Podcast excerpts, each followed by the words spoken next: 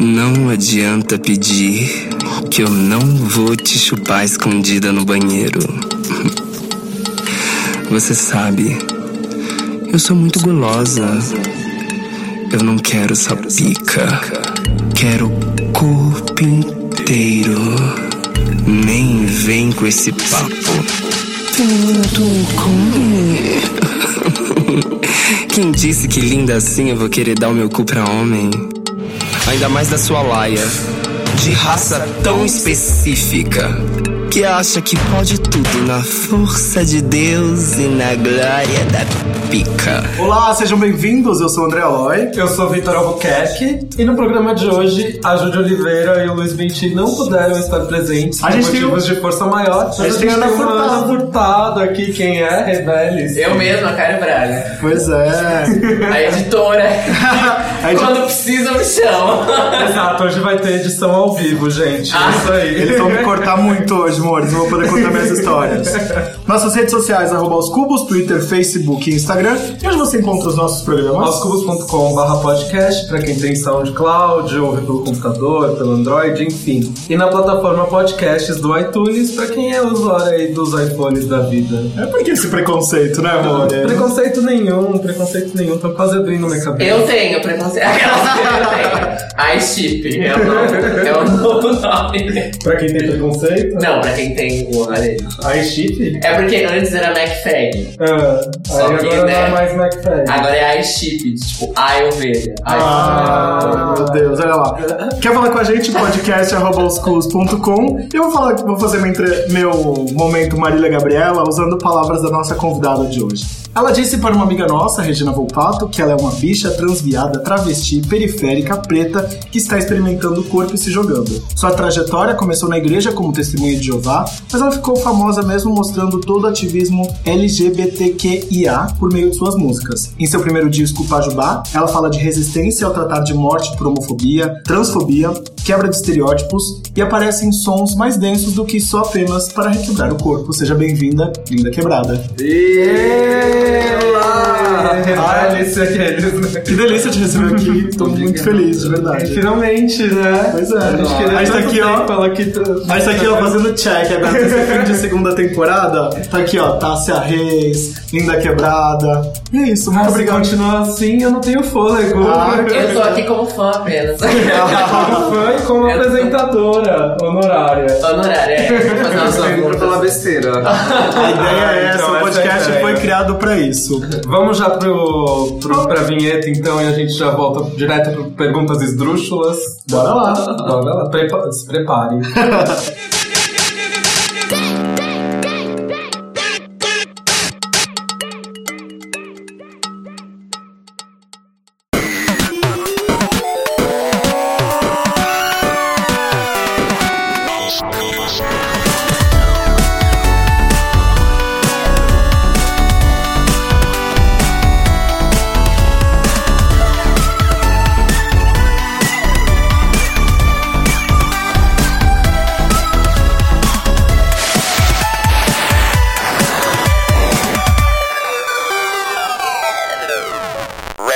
vocês ouviram a nossa vinheta maravilhosa, que foi criada, inclusive, pelo Cairo, né? Você já Sim, não eu aguenta mesmo, mais, né, amigo? Braga. O merchan é no final do programa, amores. Então tá. Vamos pra perguntas esdrúxulas, então tá preparada? Mão na Sim, cabeça. Qual você considera o seu maior talento? Inventar. Inventar, transitar, não sei, eu fico. Eu acho que eu vou inventando meus talentos, descobrindo coisas é, e convencendo as pessoas, talvez. Acho que magia, um lance de magia, sabe? Meio que manipulação de energia. Gente, isso é muito bom, eu Me acho. fazendo acreditar em coisas mesmo. E qual talento você acha que não tem, mas você gostaria muito de ter? Organização. Quem não? Seria meu! Deixa- manter o meu quarto arrumado, minhas coisas todas organizadas. Acho que esse seria um grande sonho. Você não consegue manter essa rotina de organização? Nossa, não. Eu sou zero essa Não, pessoa. Que eu eu sou o próprio caos. Ah, é. Eu não sei onde que o vir- virgem age na minha vida, no meu mapa astral tem o virgem, mas não sei onde, gente, porque não sou uma pessoa organizada. Olha, eu não sei de signo, mas o histórico desse podcast comprova que artistas de organização é, um, é uma batalha.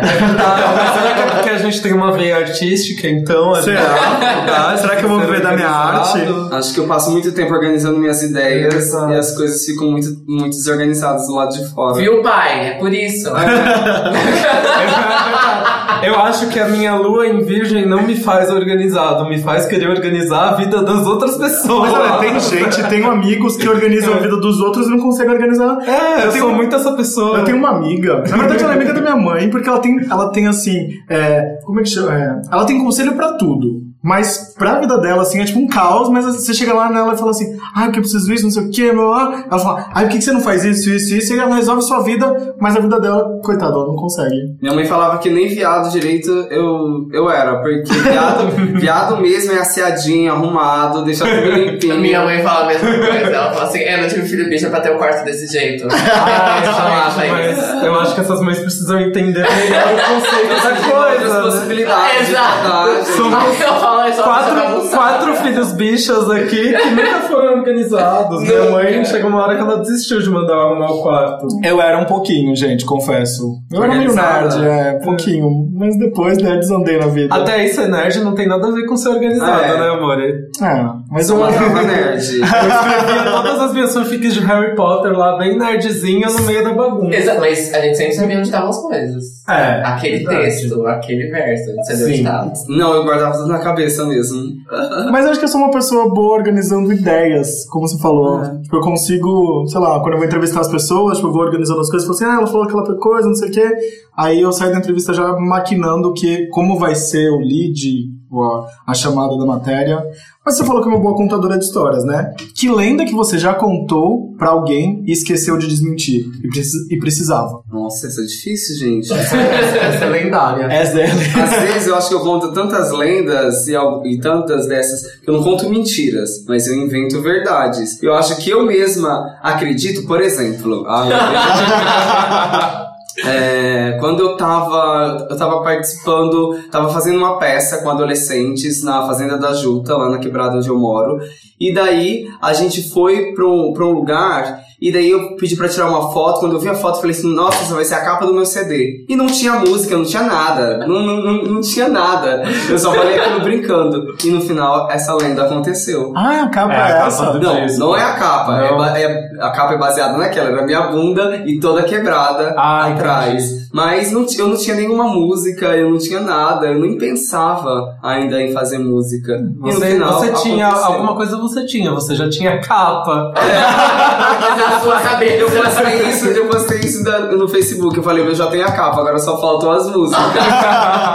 e aconteceu, tá vendo? Bom, no disco você diz que faz necromancia, mas tem alguma arte milenar que você sabe fazer? Ah, pra mim, a necromancia, ela é essa arte milenar mesmo, essa bruxaria, essa bicharia, né, que utiliza dos membros falocêntricos dos machos astrais, desses macho alfa.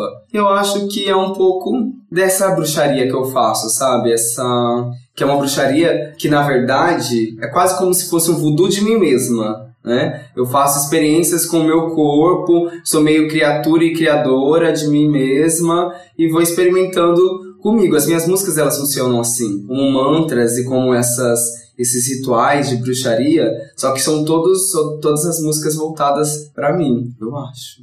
Não sei. Ainda sobre a necromancia, quem a pratica a necromancia vê o coração? Se vê o Vê coração, o coração? o coração.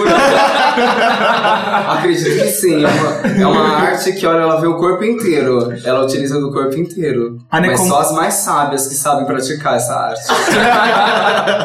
então você é sá- muito sábia, né? Tenho Sem medo de aprendido, tenho dizer. aprendido. Tem uma arte Muitos anos de ancestral. estudo, muitos anos de. Sim, de prática. A necromancia é pergunta assim, é uma coisa mais teórica ou uma coisa Prática. prática? Você tem É que tocar, tem prática, que... É uma coisa prática, totalmente prática. Você tem que pôr em ação na sua vida, afastar. É manipulação de energia. Pra mim é isso. Da necromancia à sedução, gente. Uau. E as duas 2000 coisas juntas. 2018 nos cinemas. Já ouviu falar das viúvas negras? As viúvas negras, as, as aranhas, elas não se alimentam do, do macho depois de Sim. transar com ele? Sim. Então, talvez seja um pouco disso aí. E qual que é a sua expressão favorita do Pajubá? Eu tava pensando isso. Eu gosto muito de ser bicha não é só dar o cu, é também poder resistir. Ai, tem, às vezes eu passa boy, passa boiada, às vezes Eu amo essa. eu acho que podia fazer um, um meme com a Angela Bismarck nessa daí. Gente, eu tava pensando nisso hoje, porque eu tenho umas frases que eu mesma vou falando, nossa, como que eu consegui pensar nisso, sabe? Que eu gosto muito desses trocadilhos, e não sei, eu gosto muito da palavra, do, dos vários sentidos que ela pode carregar e da possibilidade dela ser reinventada, sabe? Dela ser ocupada. Eu adoro faça chuca ou faça sol. Qual é a de vocês? muito genial. É, qual é a de vocês? Do Pajubá, do disco eu gosto de faça chuca ou faça sol. Mas Ah, eu lembrei de uma. Oculta, oculta Sendo voraz. Essa é a minha favorita. Porque eu amo trocadilhos. Eu vivo Verdade. para trocadilhos na minha vida. Você já deve ter descoberto vários, então, né? Eu- E eu acho que eu não vi todos ainda. Porque eu Se preciso- pegar eu o preciso disco passar que de tem novo. o, o encarte, Encarte com as letras. daí a gente percebe vários. Ah, eu acho que eu fico essa... Estudar e estudar. Sim, essa, essa, essa eu confesso que eu demorei um pouco. Acho que eu peguei na terceira opção. Tão esperta essa bichona. Cara, acho que essa aí, passa boy, passa boiada é o momento da minha vida. rola uma identificação. Rola. E do idioma Pajubá, qual a sua expressão favorita? Você é fluente nesta língua? Depende, depende. Que é uma língua vivíssima. Exato. Vai, Com certeza, é importante, fazendo importante as ressaltar. ela, ela, ela já tem gerações. Com certeza. Também ancestral, né? Sim. Deixa eu pensar. Qual a sua palavra favorita desse glossário? Eu amo, eu amo esse vídeo glossário. Gente, vocês estão com, hoje com tudo, né? A gente é assim, a gente já vai com tudo. Picumã. Picumã. Gosto muito. Nesse momento ela tá aqui fazendo uma arte com Então, inclusive, ela, O inclusive. Picumã é que. ah, O que, que é Ike? É que é truque. É truque? truque, ah, é verdade, mentira. eu não lembrava. É que é truque. Truque é que. Até porque truque também é uma expressão Pajubá. É. eu acho que essas. Ai, eu gosto tanto do Pajubá, na real. Amapô. E você sabe ó. qual você mais fala? Você É, já qual parou você pra pensar usa? nisso? Eu acho que eu reinvento muito, porque é é uma língua tão viva que dependendo do grupo onde você tá, utilizam determinados vocabulários. Por exemplo, lá em Recife, eles, eh, elas usam tanta, tanta coisa diferente, assim, eh, em relação ao Pajubá, e tão, tão intervindo tanto na, na linguagem mesmo, que eu fico encantada, e são outras palavras, sabe? Eu tive em Fortaleza agora, então eu fiquei assim, tipo, meu Deus, o que será que ela tá falando ali? Eu fui pro amigo e falei, amigo, é isso mesmo? Ele, É, é assim. Ai, gente, mas as bichas recifenses são tudo, Elas né? são Eu amei. Eu Sabe uma coisa que eu tive em Recife agora? Eu fiquei Eu me sentindo em fui, mas conheço casa. várias, elas Exato, babadeiras. Um beijo pras gays de Recife. Beijo, saudade do pa- desse país. Aí eu queria mandar também pra Fortaleza, gente. Eu amei Fortaleza. Só dizer que eu me senti em casa. Fui lá no Mambembe, que é uma, boa, uma balada, uma festa. Eu amei. Vamos voltar aqui, né, pro nosso Perguntas Esdrúxulas. Ainda sobre. Bajubá, a língua. Nossa. Nosso Você já idioma. pensou em ser professora? Não, jamais. Serei sempre aluna. Sempre, sempre aprendendo. Sempre aprendendo, sempre aprendendo. Há quanto tempo você tá morando aqui em São Paulo? Há uns oito anos. Oito? Então, pensa, falando nisso, qual que é o seu pedaço favorito aqui da Pauliceia desvairada? Minha casa, louca. Pode ser, É, ué. não é? A gente Mas tem uma é- história que a gente quase foi morar no apartamento que você morou. Qual? Ali na Santa Cecília. O da Verinha. Não, que morou ali foi a Lineker. Ah, foi a Lineker. Mas era praticamente, podia ser minha casa. Sim.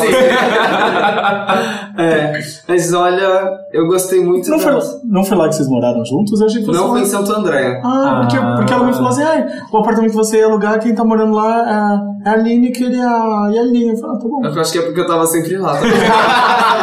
Deu a impressão. Antes, antes de dividir apartamento com a Aloy, eu vivia tanto no apartamento dele que também achavam que eu era é. morador. Mas eu tenho amado, por exemplo, a minha quebrada, lá a Fazenda da Juta, porque eu acho que é um, um dos lugares que mais me instigam, sabe, assim, em estar, em é, marcar território e conseguir é, respeito mesmo, né? Porque no centro de São Paulo, por exemplo, eu acho que tem uma marginalidade, uma estranheza que a gente consegue habitar alguns lugares.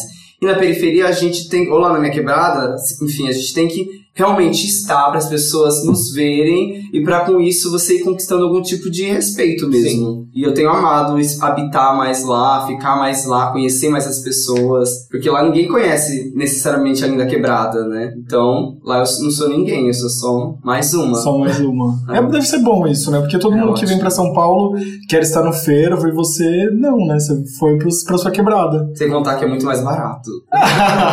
Você já deixou alguém morrendo na punheta? Será que já deixei alguém morrendo na punheta? Gente, essa é só uma, mais uma maldição, mas Mais uma bruxaria. Mas eu não precisaria. Olha, eu acho que eu costumo fazer. Não, não que eu costume fazer isso, né? Ah, mas tenho esse prazer em relação. Quando faz. Quando me encontro com alguns boys, ou quando esses boys aparecem, olha, tá- vai mostrar pra todo mundo isso. e o prazer de dizer não. O, o prazer de dizer não. Hoje, esse corpo não. Talvez tem uns caras que acham que estão fazendo um favor em deixar que a gente chupe seus paus, que a gente, enfim, os deseja e os queira, né? Eu acho que o meu grande prazer atual tem sido dizer Hoje não, hoje Fábio. não, hoje não. Arrasou. Mas é bom, né? Tipo, deixar a pessoa tipo, instigada e tipo, falar pra ela assim, querido, vamos lá, né? Direitos iguais. É, Com se os licença. homens estão traindo, as mulheres vão trair muito mais. Qual é a sua receita para um bom picadinho de neca? Picadinho de neca é fácil, não dá trabalho. Vamos lá, Maria. bom? Pega aí, gente, papel e caneta e vamos anotar. Vamos lá, uma boa faca ou dentes afiados. No mínimo, por favor, é, unhas compridas, unhas feito navalha. É fácil, não dá trabalho. Você, você pode fazer um refogado de neca com cebola, alho, deixa lá na, na frigideira, corta em pedaços pequenininhos, quadrados e no final é só degustar. Anotaram? Não corte em rodelas, tem que ser em pequenos pedaços. Amigas, amigas. Você se considera poeta, poetisa ou poeteira? Gostei, não tinha pensado nisso, mas acho que eu gosto de ser peiteira. E se por cada nude que você enviou você ganhasse um real, o que, que daria pra comprar? Nossa, acho que daria pra fazer uma feira, uma bela feira e as do mês. Nossa. O que hoje significa 10 milhões de reais no caso. Você caiu no gemidão do zap? Gemidão do zap? Ai, gente, os convidados, eles têm amigos maravilhosos. Ninguém Sim. sabe o que é, o É, gemidão hoje do uma zap. mulher do meu trabalho caiu no gemidão do zap no meio do expediente. Ai, pesado. Mas o, gem- o que é, o gemidão do zap é bem desnecessário, né? É tipo, é, é piada, é piada hétero, né? Piada hétero. É um vídeo qualquer que fala assim, ah, olha aí, tal coisa. Aí você dá play no vídeo, é uma mulher gemendo Muito alto. muito alto. Exato, tipo. Não, ainda bem Aí é pra não. você ouvir em lugar público e, tipo, todo mundo fica olhando pra sua cara e ficar constrangido. Só que agora todo mundo já sabe o que é, né? É, nem, nem dá mais pra ficar constrangido.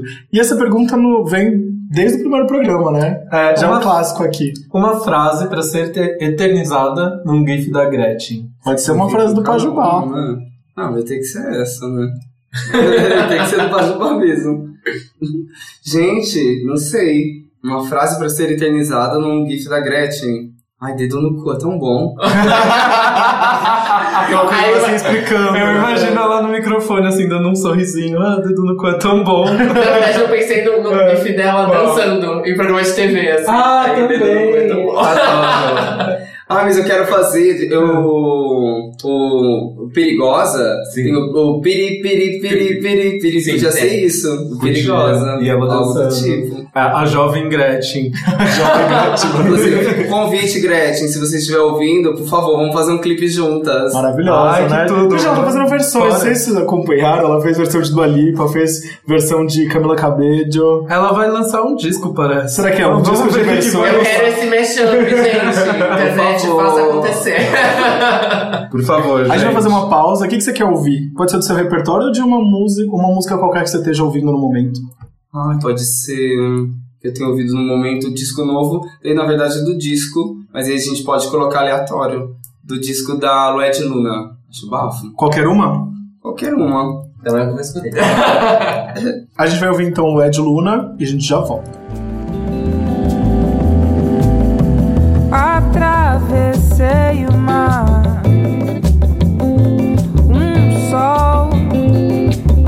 da América do Sul me guia. Trago uma mala de mão dentro uma oração,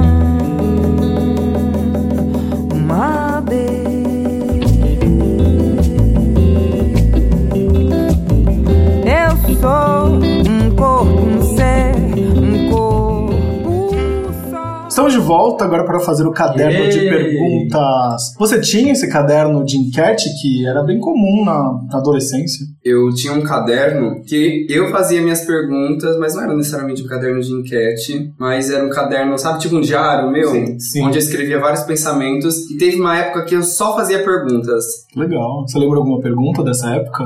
Um questionamento? Hum, Não lembro. Mas era sempre relacionado a, a mim. das coisas da existência. É, esse na verdade é baseado no que rolava na sala. É que também era conhecido como caderno de enquetes, enfim. Tipo, É, que começa, qual o seu nome? Qual o seu signo? Geralmente no ensino fundamental, as pessoas passavam aí cada um preenchia na página. É. E o objetivo era mais saber da vida do outro do que. Rede social, né, mano? É, não, Exato, era, era era, exatamente era, isso. sabe, Curi- Curious Cat? É, então era era o. Curious Cat da época, né? Vamos começar então. Você promete responder a todas as perguntas com sinceridade? Talvez. Hum. Sem... Ela tá sendo sincera já, olha só. Tá essa, essa é o paradoxo. Bom, nome e apelido. Lina Pereira, apelido Linda Quebrada. Idade, data de nascimento e signo. Idade 27, 18 de julho, signo não tem. Como assim? não, eu não. não quero. Sem signo, mas câncer, ascendente aquário e lua em gêmeos. Ah. Ah, achei que fosse leão. Exato. Eu tava aqui me perguntando a sua idade, porque, tipo, você parece mais nova. Parece mais nova. Magia, magia. A magia tá Magia negra. funcionando, hein? Você canta no chuveiro? Às vezes. E o que que você, o que toca nessa sua playlist aqui pra cantar junto? Ou às vezes, por exemplo, a Sereia, Sereia, minha própria música, que elas sou fã de mim mesma. Olha, É saudável, aí, gente. Não é? O que mais que eu canto no chuveiro? Às vezes eu invento música no chuveiro, né? Acho que esse é o mais legal. Eu fico inventando músicas no chuveiro. Já compôs no chuveiro? Já. Tem várias que eu fico cantando e depois acabam se tornando músicas. Essa é vem do caderno original. De quem você gostava na quinta série? Na quinta série eu não lembro, eu lembro na. Ai, lembro na primeira série. Eu gostava da Luana, uma garota que daí eu fiquei pensando assim, gente, mas por que eu gosto da Luana e acho os meninos tão bonitos? Esse sempre foi o meu dilema. E de quem você não gostava na quinta série? Não lembro, hein? Acho que de mim mesma. Era uma época que eu não gostava muito de mim. Depois que eu fui aprender a gostar de mim. Tem, tem uma época que é difícil, né?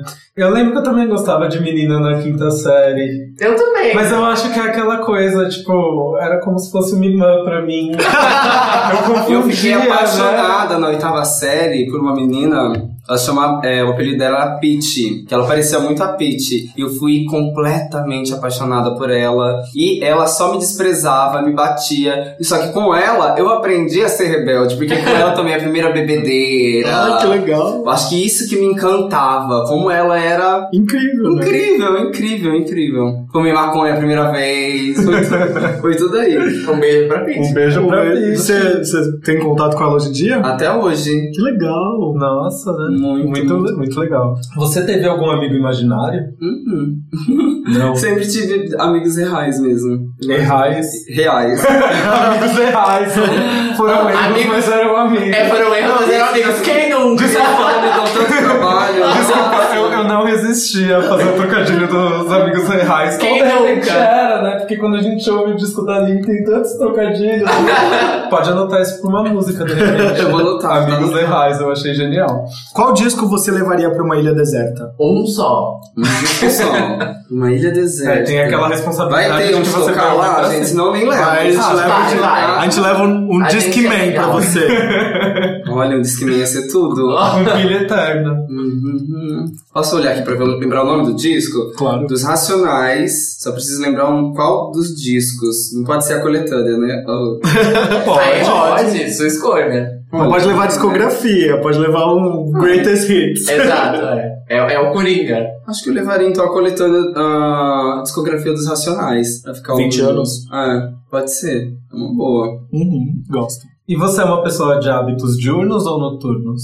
Noturnos. De trocar a noite pelo dia. Acho que é mais isso. Mas o que, que você faz na sua noite produtiva, por exemplo? Você gosta de sair ou você gosta de ficar em casa trabalhando? Fico em casa. Tenho preferido ficar em casa. Que quando eu tô na rua parece que eu tô trabalhando. Daí quando eu tô em casa, fico escrevendo, pensando, tenho lido algumas coisas, visto besteira na internet, Omigo, a louca. A gente tinha uma brincadeira aqui que a gente falou assim: ah, eu vou dormir cedo. E aí, cachorros de peruca procurando no Google. Qual que é seu guilty pleasure? total, total. Qual foi desesperada às vezes com insônia. Exato. Qual foi a coisa mais bizarra que você já percebeu? Tipo, que você tava procurando na internet no meio da madrugada e falou, por que, que eu não tô dormindo e tô, tipo, caçando isso? Ou horário?" como eu cheguei aqui. Como eu cheguei aqui? Porque tem hora que a gente já nem lembra mais ali do Nossa, raciocínio. total. Não sei, gente. Deep Web é louca. Tentando descobrir como entrar na Deep Web. Ah, eu também, eu também já fiz isso. Ah, eu, tenho, tenho medo. Eu também, porque Ah, eu eu não federal. descobri e eu, e eu falei, foda-se essa merda. Não quero entrar, até porque se eu entrar lá eu vou ver um monte de coisa que vai bater uma pedra. Calma, não é tão Mas pode fácil. ter coisa interessante também, não é? Sim, sim, um amigo meu entrou pra eu ver O e não é de- assim. O que tem de interessante na Deep Web? O que tem de interessante na Deep Web é, é, materiais de conhecimento mesmo. É, textos. etc. Que, porque tem muitos textos que são proibidos na Europa, proibidos não sei aonde, e aí fica Aí nessa verdade. é. Deep Então, na verdade, assim, você, você não vai chegar na parte pesada de homicídio, contratar é, pistoleiro, de cara, você tem que ir atrás. você tem que querer. É, é tipo quando você tá no centro de São Paulo. né? Você tem diversas opções. Você pode ir no Sesc 24 de maio buscar conhecimento, ou de repente você pode ali cair numa quebradinha. Ou você pode não ser. pô. É, também. Isso. né? A Deep Web é assim. Curiosamente, igual a internet, olha só que interessante. Então, Só que ela que é uma, democra... é uma democratização do conhecimento, então, tipo, é. Sim, co- coisas malditas e apócrifas. Olha, Caramba. já gosto. Gosto muito. Quero, cadê a carteirinha? Você lembra qual era a sua comida favorita na merenda escolar? Ai, a merenda escolar não tinha nada de bom na minha Não merenda. tinha, na- nem na minha. Eu era, tipo, o nojentinho do colégio. Tipo, ah, eu só quero, tipo, tomar um leite com bolacha, sei lá, tipo, alguma coisa. Mas eu comi o que tivesse. Não, não escolhia, não. Acho que a minha comida favorita era dos outros. O que, que você tem pra comer? Ah, eu amo! Nossa, eu tinha, um, eu tinha um amigo na- no colégio, era o Ivan, que aí ele, tipo, sempre tinha os melhores lanches. Era, tipo, passatempo recheado, tipo, aquela mini, não sei o que lá. Aí ele era muito zoado. ele, tipo, ah, você quer? Aí ele, tipo, desperdiçava, tipo, não dava pras pessoas. Ele era a pior pessoa. Eu tive a sorte que minha avó era boleira. Pra, dar É pra isso. todo mundo. Também. Garanti o meu e o Mas eu era, tipo, do, eu era do tipo que levava, sei lá, um lanche e compartilhava com alguém, tipo, com os amigos que eram da minha turma, assim, não era, tipo, o Ivan. É. Ai, eu nunca levava, eu só pedia. A época que eu levava merenda, eu passava o recreio muito sozinho, porque eu não tinha amigos naquele. Não, eu sempre gostava de pedir, mas eu gostava de repartir, eu confesso. É. Também era chata nisso. Não, eu, ah, eu sempre fui. Nunca gostei de pedir, eu sempre. Minha mãe sempre, tipo, que- me incentivava, falava, ah, tipo, leva, não sei o que lá. Eu pensei que eu que já pede. ah, não, Eu, não. eu era chegada no nosso comunitário, então tinha a rodinha e assim, ah, o que, que você trouxe hoje? O que, que você trouxe hoje? O que, que você trouxe hoje? Era, era que assim também, comida. era tipo Quase tudo piquenique. semana. É, Quase você falou isso, era isso. Porque tinha muita avó, a minha era boleira, aí a avó de não sei quem fazia salgado, aí a mãe de não sei quem cozinhava não sei quem, juntar pela união dos seus poderes. É, é A verdade. minha sozinha, a, Ai, que- a que minha. de e depois encontrava todo mundo pra Olha só, egoístinha, não pode. Mas minha mãe, tipo, minha mãe era professora, né? E aí meio que incentivava, tipo, ah, ela sabia, a gente morava numa comunidade mais pobre e tal, e aí ela falou, ah, leva, não sei o que lá, se algum amigo pedir, você pode dar, blá blá blá. Minha mãe sempre incentivou isso, era bonitinho. Qual a pior estação do ano? Inferno. Sem dúvida. Odeio. Não dá pra Também se contar, odeio. né, gente? Eu amo o verão, Não, gente. A única coisa boa do, do inverno e do frio é ficar quentinha. Se deixasse por mim, eu só ficava tomando banho assim, com água bem quente ou embaixo das cobertas. Mas aí tem que viver, tem que sair na rua, tem que enfrentar o mundo. Eu Não dá. confesso que antes, quando eu morava no interior, eu gostava mais do inverno. Eu odeio inverno em São Paulo. Eu detesto. Ah, não, eu gosto do inverno de São bom. Paulo. Eu não Eu gosto do detesto- calor, gente. por é muito eu detesto? quente. Porque Eu amo calor. Eu vivi 11 anos no interior. Cuidado Eu vim de São... Eu mesmo tô pegando. eu morei 11 anos no interior. Meu primeiro, ano em São Paulo, eu desenvolvi. Só isso que eu gostei. Ah, não, eu... Ah, eu sempre tive rinite. Passa chuva ou passa sangue. E você é do tipo que cria playlists? Ou só mentais? Não, não crio. Ainda queria fazer isso, sabia? Mas não crio não. Fico perguntando e vendo playlist de outras pessoas. É. Se as pessoas não perguntaram assim, ah, faz uma playlist com coisas que você tava ouvindo na época do, do Pajubá e tal, Eu fiz uma playlist pra, pro Spotify. pro. Spotify de Recife, quando eu fui pra, pro Coquetel Molotov. Ai, que legal. Eu gosto muito de música nacional, porque eu gosto de entender o que eu tô, o que eu tô ouvindo. E daí varia muito. Eu sempre tô perguntando para as pessoas que ela tem ouvido. Gostava muito de música clássica também. Depende, depende. Às vezes fico viciado em uma coisa e escuto ela A anos a exaustão. fio. Esses dias eu tava mexendo nas minhas coisas, achei um pendrive, assim, lá de 2007, com músicas que eu ouvia naquela época. Eu era tão indie. Aí ele gravava Eu era discos. emo. O Aloy tinha um crush na minha irmã Tinha. e ele gravava, ó lá, mais, mais um crush.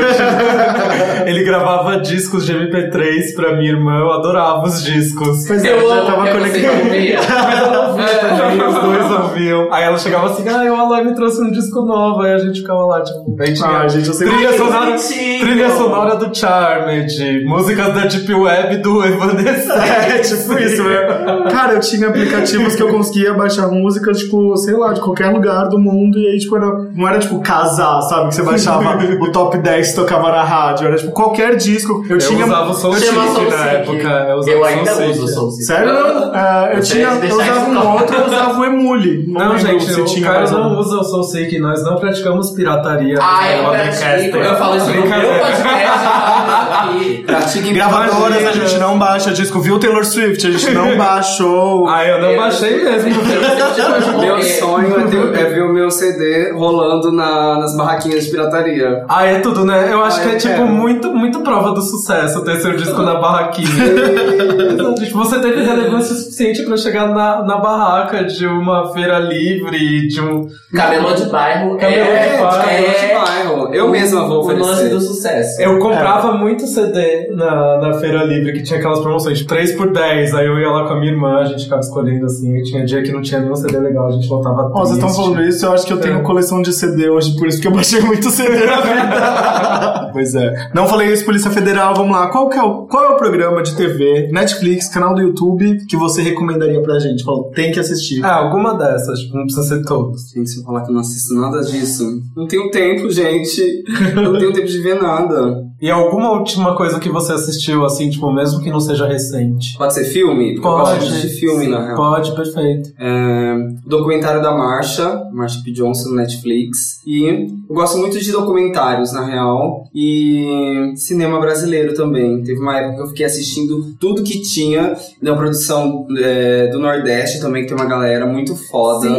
Muito foda, muito foda. Eu gosto muito. Mais uma vez, esse País Recife também. País Tem Recife. filmes maravilhosos. O nome do documentário da Marsha é A Morte e Vida de Marsha P. Johnson, é esse, Isso, né? exatamente. E de filme, qual filme você recomendou? Eu fiquei aqui, tipo, procurando o nome, tentando lembrar o nome. Olha, eu sempre recomendo tatuagem. Tatuagem é incrível. Tatuagem que é tudo. Beijo, Tem um Recife. que eu amo, Amor, Plástico e Barulho. E assisti também o documentário da Beyoncé. E fiquei encantado. fiquei super inspirado porque eu queria ser a Beyoncé, gente. Meu apelido, quando eu era mais nova, era Bey. Ah, Ah, que bonitinho. Então vamos pra próxima pergunta, Merecido. Merecido. Qual o seu drink favorito? Whisky. Whisky. Nossa, eu amo. Ou água de coco, tanto tem- faz aqueles que Tem, tem bourbon. bem Você quer que te sirva? Daqui a pouco eu quero. Oba! Hum, hoje tem. Uma conta que a gente precisa seguir no Instagram. Além da linda quebrada. Ah, Além da porque todos nós já seguimos. Da É. Chup do bairro. Da Chup do bairro, com certeza. Como que é? Aquela também já sigo, falta outra. A Jupe do bairro, gente. Ela é a rainha do Instagram das refs. Inclusive, enfim. Quem conhece a Linda Quebrada, ela é parte fundamental. Tô falando de boca cheia, gente. Desculpa. Tá comendo o bolo de banana que a nossa amiga Mayara fez aqui. Mayara aqui. Um beijo, Mayara! Obrigada. Daqui a pouco vai ter a receita. Acho que ela tá dormindo, enfim.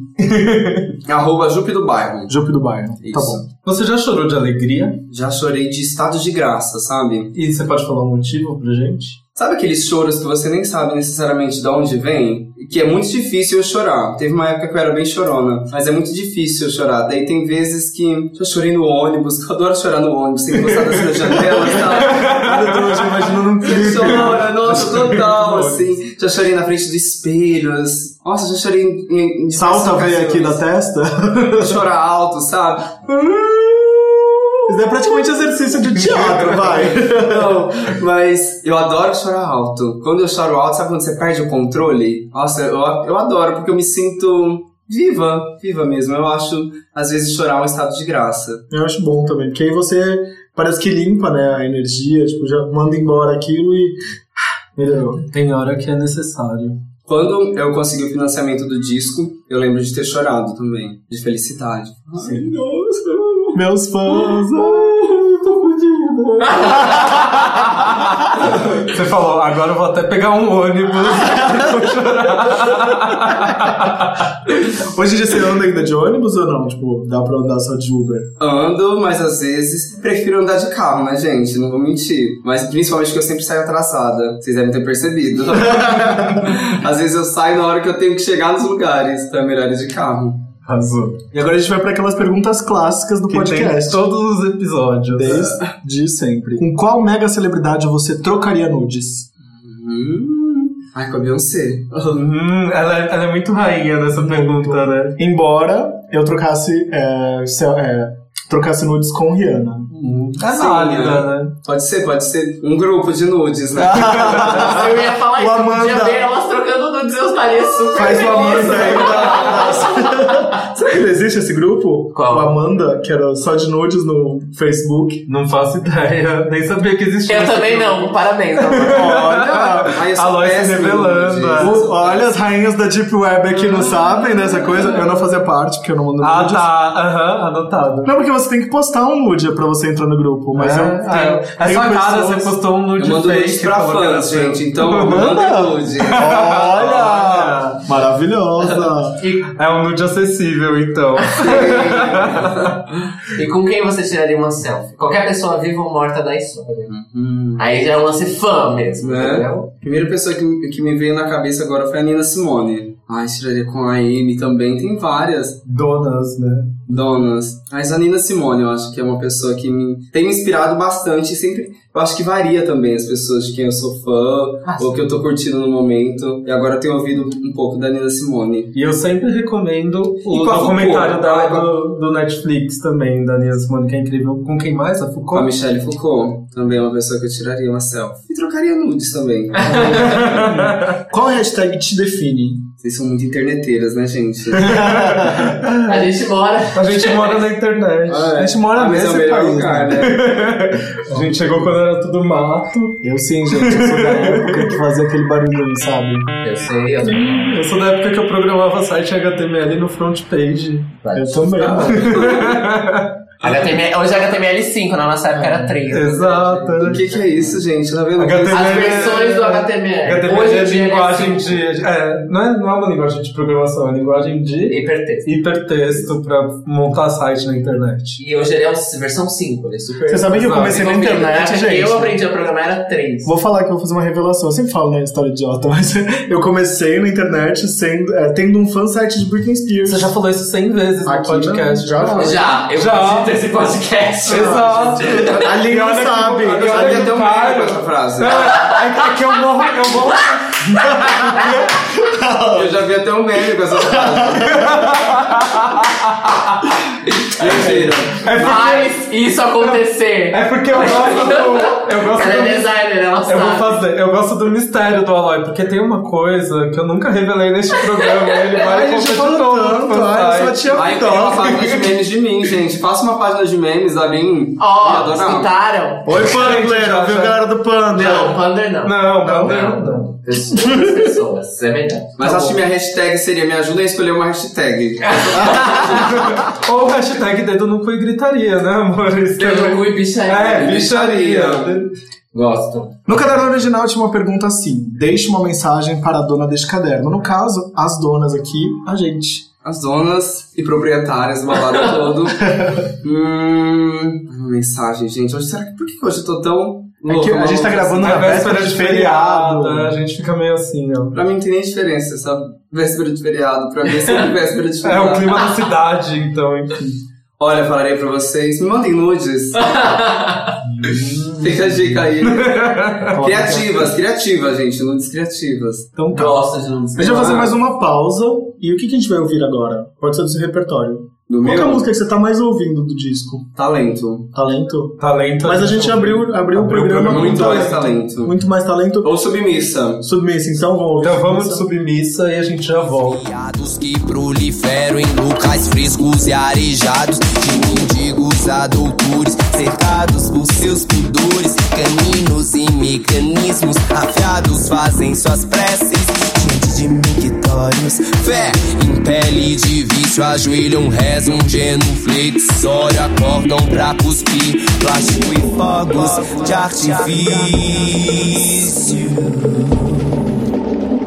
Sexo é sexo, tem amor e tem orgia. Cadela criada na noite, submissa do sétimo dia. Sexo é sexo, tem amor e tem orgia. Cadela criada na noite. 3, 2, 1, estamos de volta. Yeah. Eu peraí que eu não vi, né? 3, 3, 2. 2, 1, estamos de volta não, meu amor? Que coisa que você falou? 3, 2. Pausa. É, porque senão você- Estamos de Eu sempre faço 3, 2. E agora foi aqui muito rápido. Vamos lá. 3, Aí, você 2. então isso? 3, 2, 1. Estamos de volta. Deixa o 3, 2, 1 porque ficou tão sexy. Eu vou deixar porque é ali. Estamos de volta, amores. Agora pra fazer o rapidinhas. Rapidinhas. A gente tava conversando no intervalo aqui sobre mães, né, gente? Eu amo minha mãe. Minha mãe me abandonou e ela está com um casal de amigos é, em Foz do Iguaçu e amanhã elas- eles vão pra Argentina. Eu acho que os meus amigos gostam mais da minha mãe do que de mim. Ai, levando em consideração que ela chama ele de filho, né? Que é o Adriano, amigo do Aloy. Pois é. Hashtag minha mãe é ref. Minha mãe é rap, gente. Minha mãe é assim, a Beijo, que causa, tipo, marca as pessoas no Facebook e fala. Tudo que eu não faço, eu sou tia véia do Facebook, né? Que eu só tô lá pra buscar referências, pra pedir pergunta pros convidados. E é isso, minha mãe maravilhosa. Vamos fazer um rapidinhas então? Vamos. Eu tenho uma proposta logo depois do rapidinhas para ver se Lin topa. Hum, tá, vamos por rapidinhas e vamos aquecendo pra essa proposta. Bora lá. Flor ou espinho? Espinho. Amar ou sofrer? Amar. Ir ou voltar? Ir. Twink ou daddy? O que tiver. Manhã, tarde, noite ou madrugada? Madrugada. Laje ou piscina? Piscina da laje. Era essa a resposta que eu queria, Brasil! Vou falar que eu fui entrevistado a Lipa e perguntei pra ela uma coisa sobre pool parties. Como que ela gostaria da pool party perfeita. Ela falou que é um meio isso, assim, piscina, amigo, churrasco, assim, chama a galera e faz um barulho. Churrasco? Churrasco, ela falou churrasco mesmo? Falou, eu não posso Mas deve isso, ser. porque vai ser vai bater. Ah, não, já vai ter saído da Já revista. vai ter saído. Deve ser aquele churrasco americano lá com a É. linguiça na churrasqueira, né? Boy magia ou bicha bruxa? Bicha bruxa. Com certeza. Coração na mão ou calcinha no chão? Coração da mão com a calcinha do chão. Sempre. Mas não é o meu coração. Ó, tô mastigando o coração agora. Olha só. Fazer feliz ou te fazer infeliz? Me fazer infeliz. E fazer a outra infeliz. A louca. Pra ser o seu amor, tem que ter. Disposição. Prefere passar o boy ou passar pela boiada? Passar pela boiada. Sereiar no asfalto ou no mar? Passando pelo asfalto até chegar no mar. Ou na frente da plantinha. No caso. Deitada no chão, fazendo pose. A referência é a foto do que a Lin postou no, no Instagram dela, da mãe dela. Depois dá uma olhada lá. Sigam minha mãe. A nova influencer dessa internet. Dedos ou línguas? Línguas. E pra encerrar, um medo. Ai, tô medo de morrer, sabia? Sério? Uhum. Mas você já, você já tá com 27, já passou da idade de. Não, então, ainda tem até o ano que vem. É, exatamente, esse é o meu raciocínio, inclusive. Eu estou no 27 É, agora. gente. Eu tenho até setembro pra morrer, mano. Tem até o credo. próximo mês de julho. Eu passei já. Eu também já passei faz, long, faz tempo, amores.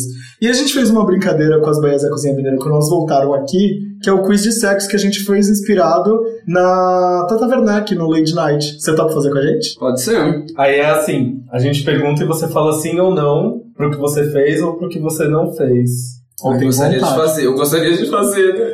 É, ou de Aí você repente fala, você fala, gostaria. Sexo, Quero. gostaria.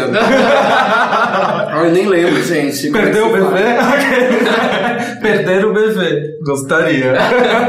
E aí você pode falar, se falar- se tiver alguma coisa muito engraçada, uma história muito legal, você pode contar pra gente também. Uhum. Sinta-se à vontade. Vamos lá.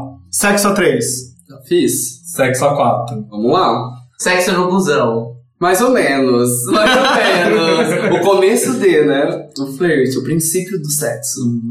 Sexo numa picape, Uma picape? Atrás dela. em movimento. Isso é uma proposta? Vou te dar meu telefone, peraí. Sexo selvagem. Adoro. E sexo com animal. Só com viado. Obrigada, Lili. Muito obrigada. Sexo no avião. Não, mas poderia, olha, seria interessante. Tem uns. É, aero, como é que chama? Comissário de bordo, que são uns gatos, né? Aeromoços. Aeromoços, eu ia falar aeromoços, mas aí eu falei, acho que não, né, amores? Eu morava, o primeiro lugar que eu morei em São Paulo foi do lado do aeroporto de Congonhas. Numa pensão onde moravam vários comissários. Muita movimentação, né, amor?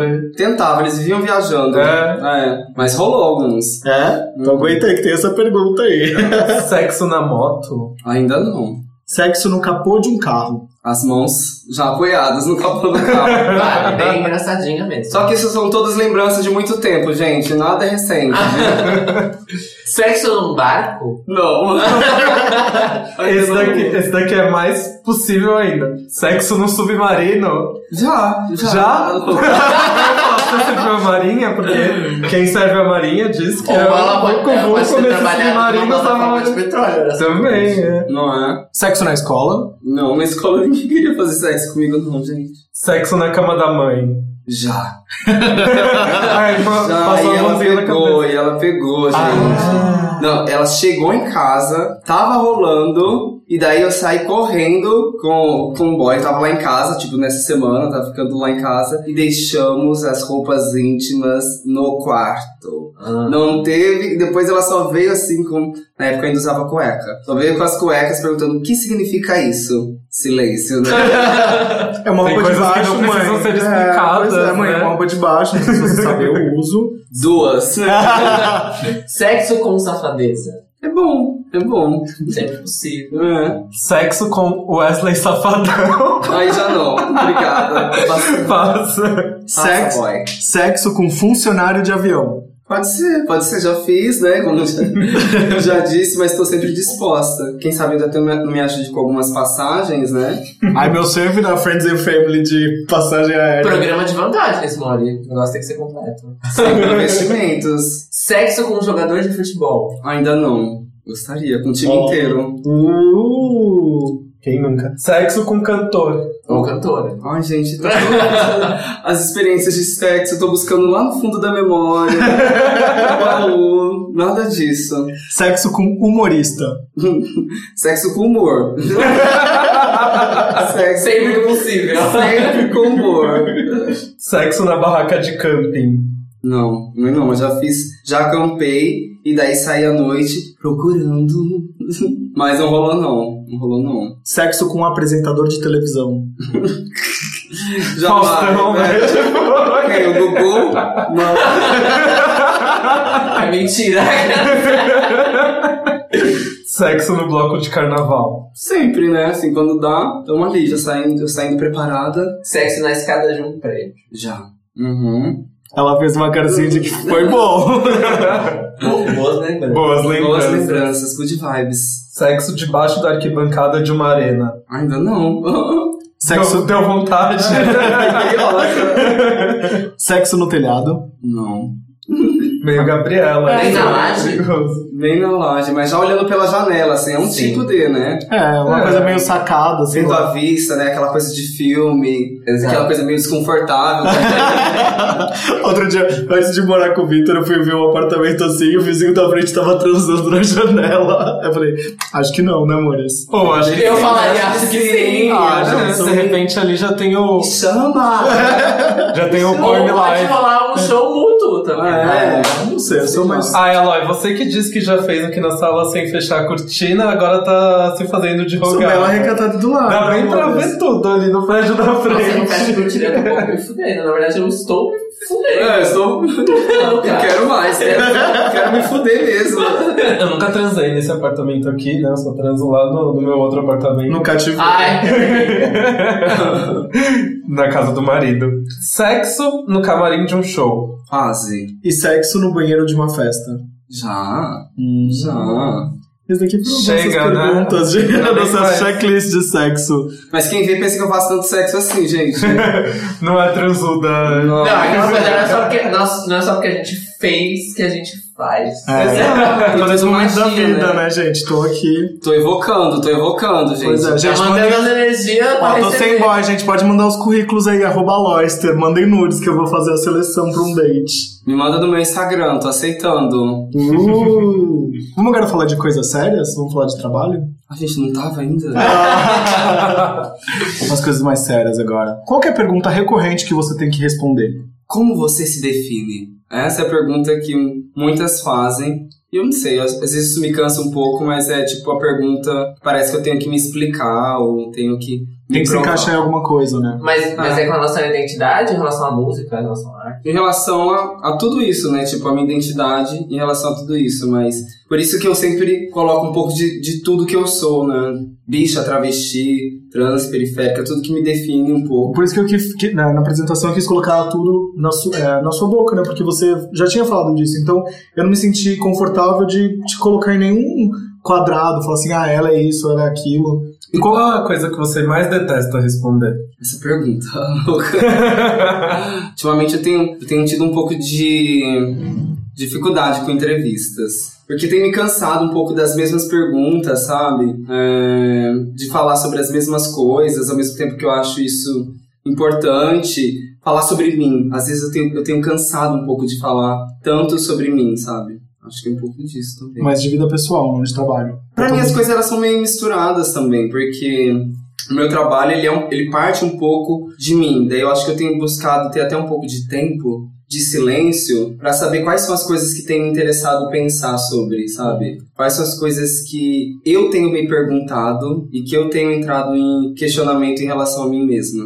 Mas sobre a igreja, sempre me perguntam isso, sobre a minha relação com a religião, isso tem, tenho, tô um pouco cansada. E também você já falou tanto, né? De É. que. E você acabou de lançar o Pajubá, tem a direção do Bad Sister. é, você trabalhou com um time grande né, de produtores. Eu acho que muita gente, vou citar alguns aqui: o Nelson D, Carlos Nunes, Vicenzo e Diego Santos. Que esse último também foi responsável pela mixagem. Como que foi o processo de, de pensar no Pajubá desde a época do, do crowdfunding? Paz de acho que ele começou muito antes, né? Porque eu já tinha escrito todas as músicas, mas daí com o processo, daí teve o grande erro. Eu só deixei pra produzir tudo depois que, que já tínhamos estabelecido o crowdfunding, mas daí era pouquíssimo tempo pra produzir tudo, né? Só que já tinha as, as letras. Daí eu entendi que música é um processo que vai muito além de você ter as letras escritas e ter as músicas. Muito do Pajubá eu aprendi e pratiquei nos shows. Então já tinha meio estabelecido como as coisas iam se dar. Mas fui vendo que na prática, e essa foi a grande loucura, que a produção musical, principalmente a mixagem, a masterização, todas essas eram coisas importantíssimas pro disco, que estavam me deixando maluca, porque tinha um prazo para entregar, mas também aprendi e entendi que era isso que eu poderia oferecer naquele momento. Eu acho que meu trabalho sempre esteve envolvido com parcerias, com alianças, com quem eu estava disposta a trocar. Tinha as minhas ideias, mas daí tinham as ideias das pessoas que eu convidava, e daí ver a coisa se tornando uma outra coisa, que não era nem o que eu pensava, nem o que a outra pessoa pensava, pra mim era mais gratificante, sabe? Isso eu acho que é um amadurecimento na música, né? Quando você consegue. é, as pessoas falam assim: ah, eu tenho uma ideia, você chama uma pessoa pra ajustar aquilo e se transforma em outra coisa. Sim. Então eu acho que é um amadurecimento enquanto artista. Eu vejo por esse lado. E eu sempre gostei disso, principalmente de experimentar. O erro, pra mim, ele sempre fez parte dos meus processos criativos. Eu não descarto o erro. Então eu, eu gosto de ter um tempo pra errar, de ter um tempo de, inclusive, a- me aproveitar do erro e de, mais do que tentar estabelecer a ficção, né, tipo, do, do que eu pretendia, da ideia que eu tinha da música, de ter essa fricção entre o que eu gostaria e o que a outra pessoa que está me oferecendo eh, pode propor. Até porque eu nem sabia fazer música. Aprendi tudo isso agora. Nem sei se eu sei, na verdade. Mas como que foi essa- esse processo, então, de... A Bad Sister já fez várias outras coisas, né? Tipo, como que foi pra chegar e... Ah, vamos fazer assim, assim, assim. A gente foi para um sítio, mas é porque além disso a gente teve todo esse tempo do, do, do show. Eu fiquei um ano inteiro fazendo shows com a percussão e algumas bases mais mais cruas mesmo. Então eu já sabia mais ou menos por onde eu gostaria de experimentar. Fui aprendendo muito nos shows, na relação com o público. Mas o estúdio, gravar, é, é uma outra experiência. Pra mim ainda é um mistério. E eu entendi um pouco mais agora nesses dias da, da gravação.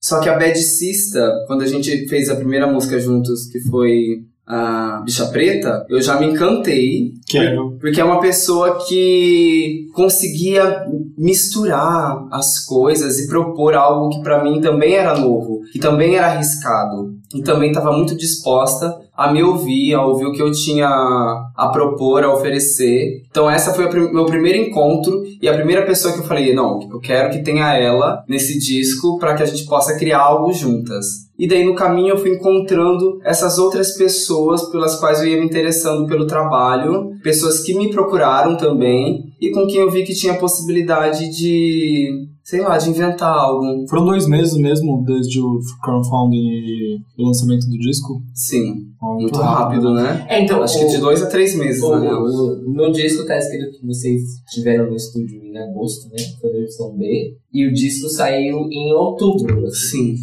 Mas, obviamente, o disco não foi feito em dois meses. Ele foi gravado e lançado em dois meses. Isso, total. Quanto tempo foi o processo anterior? Um ano, eu acho.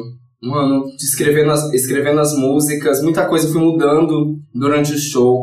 Algumas coisas fui falando, hum, acho que isso não faz sentido. Aprendendo a é, abandonar é, ideias que você vê que não, que não rolam. É, coisas que eu fui acrescentando nas minhas músicas pela relação com o público. Porque acho que a minha grande sei lá, sacada mesmo, é na relação. Eu gosto do show, porque é no show ali que eu estabeleço pontes e onde eu consigo realmente fazer sempre manter aquilo presente. E a minha dificuldade em gravar foi justamente porque eu tinha medo de deixar uma coisa eternizada e depois querer mudar.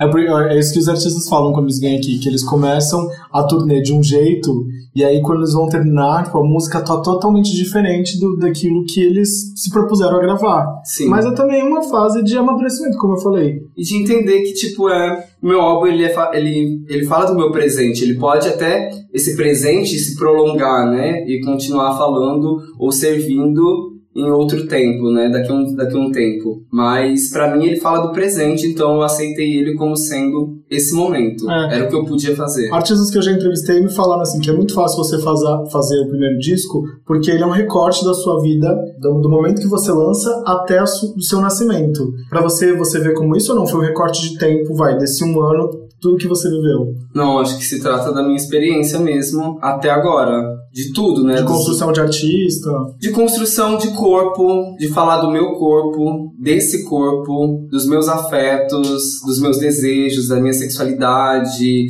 das minhas ideias, das minhas vontades. É, e pra mim eu acho que eu tinha tanta coisa, na verdade, né? é, que eu já tava produzindo coisas, né? Eu já tava fazendo performance, já tinha estudado dança, já tinha estudado teatro. e já estava entendendo o meu corpo como voz e as minhas, as minhas experiências enquanto história, enquanto memória. Então foi uma maneira de organizar o meu caos, de organizar as minhas ideias, de intervir na palavra, é, de intervir na linguagem, inventar, fazer magia, porque essas músicas, todas elas, eu cantava, eu não escrevia, eu só cantava, ficava inventando, cantando, e elas funcionavam para mim. Eram coisas que eu queria ouvir, eram coisas que eu queria dizer, mas principalmente eram coisas que eu precisava ouvir. E até hoje, que durante o processo de gravação, teve uma época que eu falei, nossa, eu não sei fazer isso, eu fiquei desesperada, por que, que eu fui inventar de fazer um disco? Só que agora, depois que lançou, parece que as coisas fizeram até mais sentido.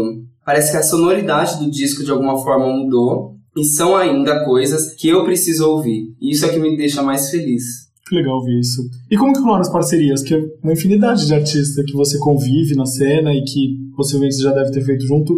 Por que Pepita, Lineker e Glória Groove? A Lineker, ela faz parte, assim, da minha história também, da minha memória. Nós já moramos juntas em Santo André enquanto eu estudava teatro. A gente teve uma, tem uma ligação ancestral e muito presente mesmo de se ajudar, de ser companheira uma da outra, de ser irmãs, de se ajudar economicamente desde quando a gente não tinha nada de comprar é, salgado do dia anterior e dividir entre nós duas porque nós não tínhamos dinheiro para comer, de se ajudar nas questões relativas à relação, a amor, porque pode parecer putaria, mas eu tô falando de amor assim também, estou falando do das minhas relações. E é muito difícil também se descobrir gay, né? Tipo, Pra mim foi um processo que durou muito tempo. Tem gente que já é, descobre, tipo, já sabe desde pequeno. Eu, foi, pra mim foi um processo de aceitação. E de afirmação também. Se descobrir não mais gay e se, e se descobrir dúvida, sabe? Eu acho que esse é o estado que eu mais habito. O estado da dúvida, o estado de olhar pro espelho e se perguntar: será que eu ainda correspondo a esse reflexo no espelho? E eu vivi muito disso com a Lineker e a gente se influenciou demais. Com ela, eu. Foi com ela que eu vi o poder que a música poderia ter. Quando a Lineker cantava, era impossível sair ilesa dentro de casa. E daí eu falei, nossa, eu acho que a música talvez seja uma possibilidade de comunicação.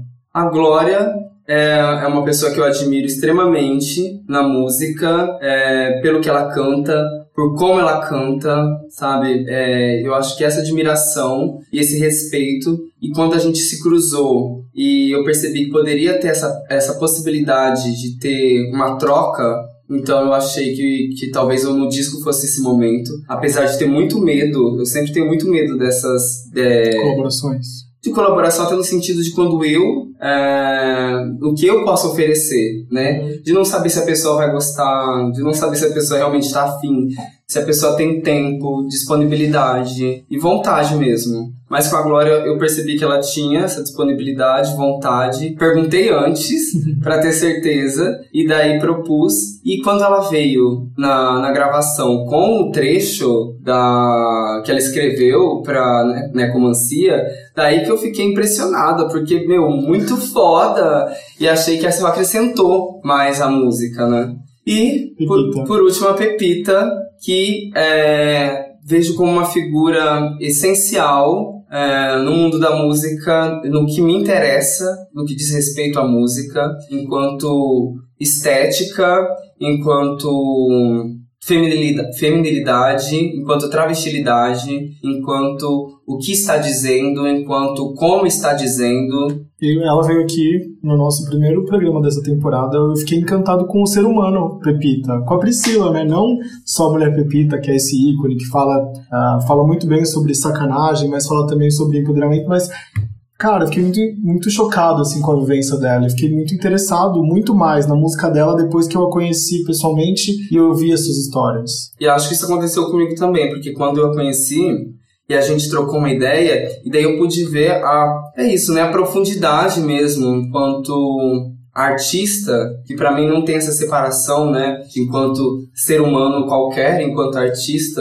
porque para mim ser artista é você criar sobre o seu corpo, criar sobre a sua existência, sobre as suas relações, sobre a sua estética, sabe? Apontar a arma e o pincel e a caneta para você mesma, tendo coragem de mudar, abandonar coisas suas e matar algo que existe em você que não deixa que as coisas se transformem. E eu vejo muito muito nisso, disso na, na Pepita, quando eu troco ideia com ela, quando a gente conversa por Whats, quando a gente se encontra. Ai, eu amo que ela só manda áudio. sim, sim. Mas, nossa, eu não suporto, gente, muitos áudios. Não da Pepita, mas a gente manda muito A áudio. Pepita tem licença poética. Ela é muito maravilhosa, E a sério. Pepita não manda áudios gigantes. Mas por isso que eu vi a importância política e afetiva de ter essas pessoas envolvidas comigo no disco. Fala pra gente sobre as fotos que compõem a, a arte do disco.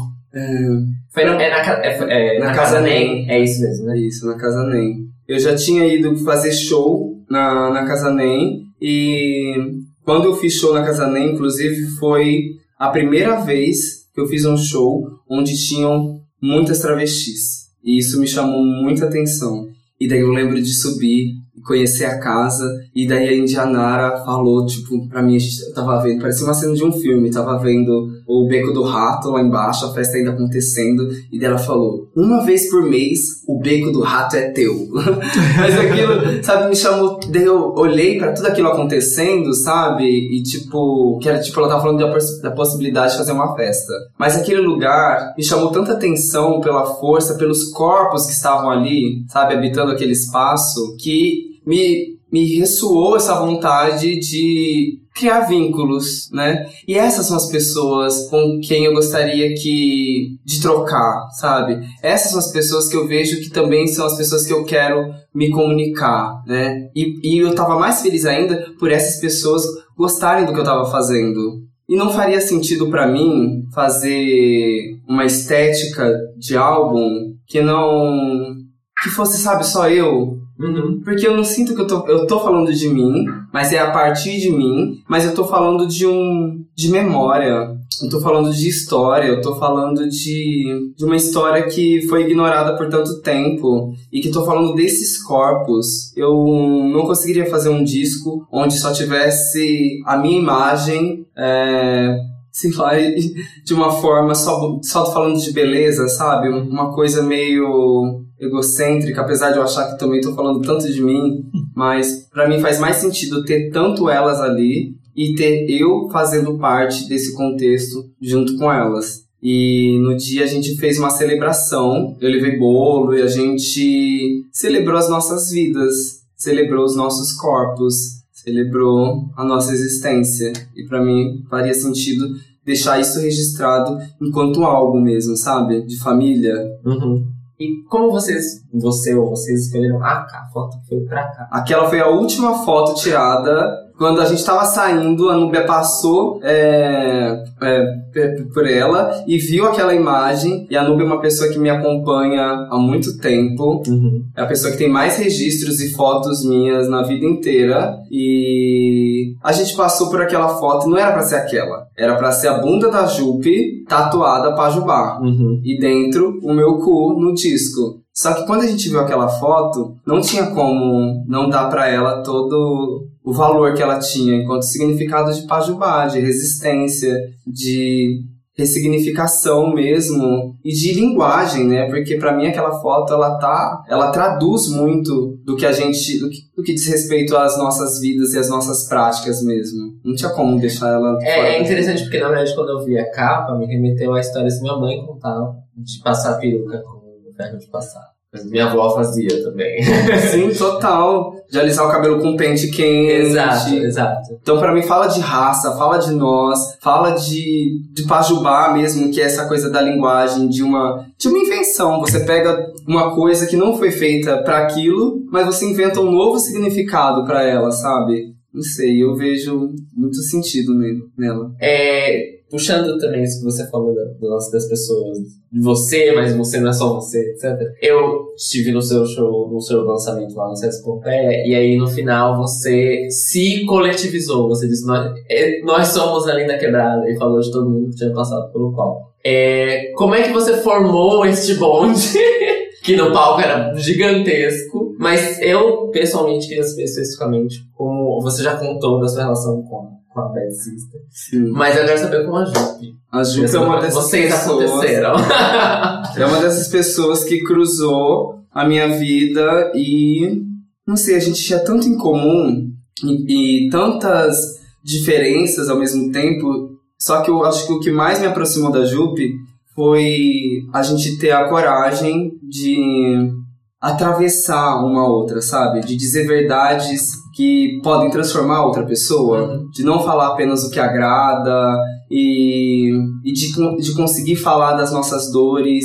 Acho que porque a gente era éramos as únicas pretas do rolê, no que diz respeito ao rolê, inclusive underground de São Paulo, do, do meu grupo. E acho que por isso, no final, quando todo mundo ia embora para suas casas no centro e nós duas tínhamos que voltar para as quebradas opostas de busão, eu acho que esses caminhos e descaminhos é, fizeram com que a gente se aproximasse muito e se aproximasse no que a gente entendia de ser o corpo- os, corpos, os corpos engraçados do rolê, de a gente conseguir fazer das nossas fragilidades a nossa potência.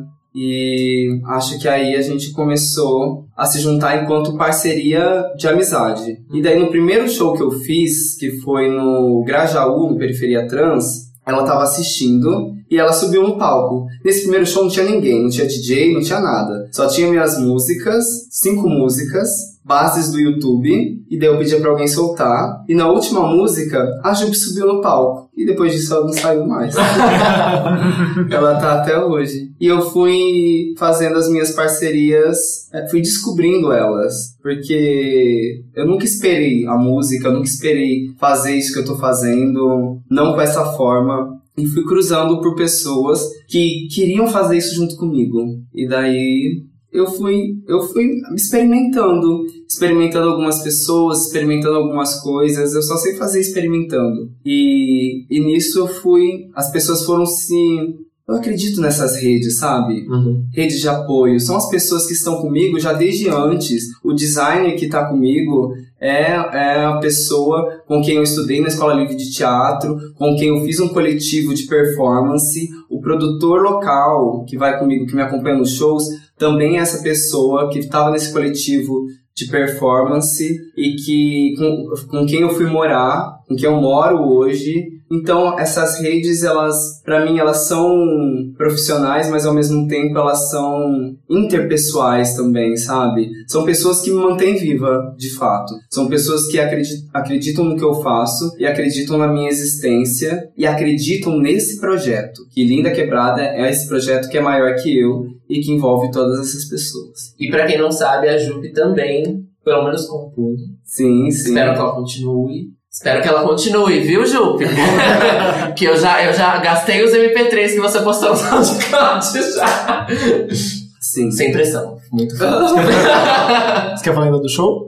Tem mais uma do show, tem mais uma do show. Que é o seguinte, na, no número do, do Blasfêmia Mulher, né? É, várias mulheres trans travestis sobem com você no palco, com a faixa, que é mostrar e dizer que estão vivas, né? Com você ali. É, como você se vê dentro de um contexto de artistas trans e travestis que não estão mais aceitando ser um entretenimento para héteros e transformarem donas das, dos seus corpos, das suas vozes, das suas carreiras Uhum. nas artes, né? Eu me sinto fazendo parte mesmo, sabe? Eu tô descobrindo isso também. É, eu não tenho uma resposta ao certa pra isso, mas pra mim, as pessoas que me influenciam e que me fazem entender esse momento são realmente essas- travestis e várias outras travestis pelas quais eu passei e que não estão necessariamente num palco. Uhum, uhum. Pra mim, o mais importante é isso. A minha arte, eu acho que ela não tem a ver com o palco. É, E não é estar no palco ou ter gravado um disco que me faz artista. Pra mim, a arte que eu acho mais importante e a que tem mais relevância pra mim é a arte de se manter viva.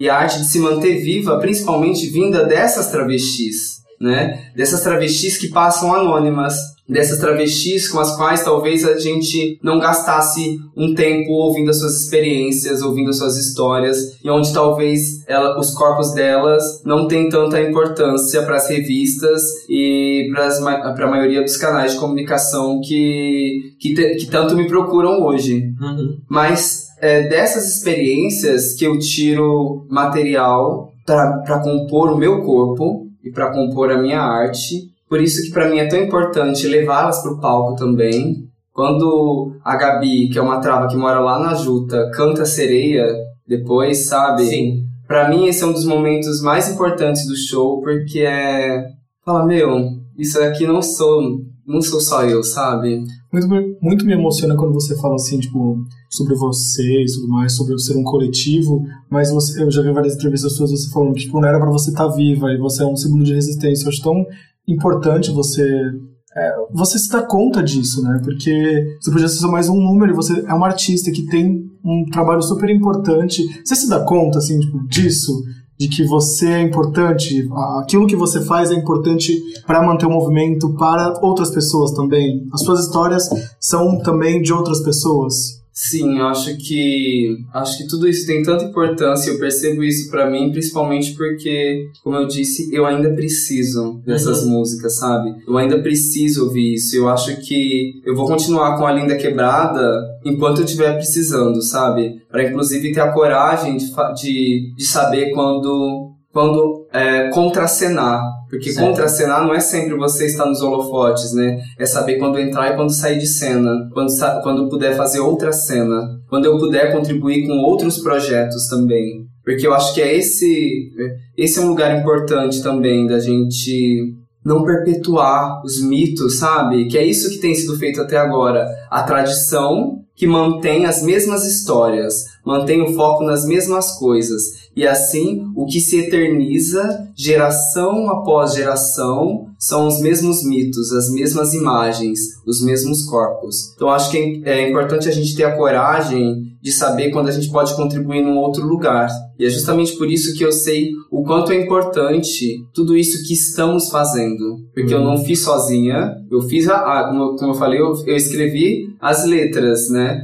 Mas isso também vem de todas essas experiências e pessoas pelas quais eu passei. Mas além disso, tem muita gente, tem é, mais de 700 pessoas que contribuíram para que o disco se tornasse possível. Então, todas essas pessoas, cada uma do seu lugar, com o que podia, com o dinheiro que podia, ou com o trabalho que podia fazer, ou com a divulgação, cada uma delas foi importante para a construção disso. Porque a gente está construindo um momento histórico. E nós estamos construindo um momento histórico. Cada uma do seu lugarzinho como tem, como pode, como quer e como consegue fazer. E quando tem ajuda e financiamento dos fãs, a responsabilidade é maior?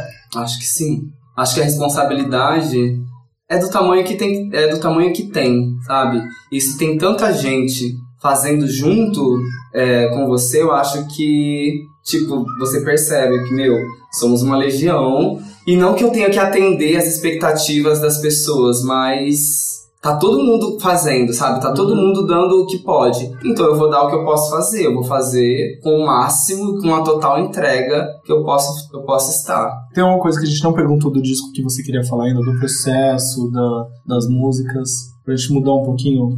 Não sei, acho que eu respondi coisas bem interessantes. Eu gostei do que bom. me foi perguntado. Eu fico feliz. Então vamos falar agora sobre o documentário Meu Corpo é Político, que chegou aos cinemas agora dia 30 de novembro. E o longa conta a história de quatro militantes LGBT, que IA, eu tô aqui tentando falar certinho, retrata a situação de cada uma delas em meio à sociedade. Eu queria que, falasse, que você falasse um pouquinho da sua participação nesse documentário. O meu corpo é político. Nossa, faz tanto tempo já.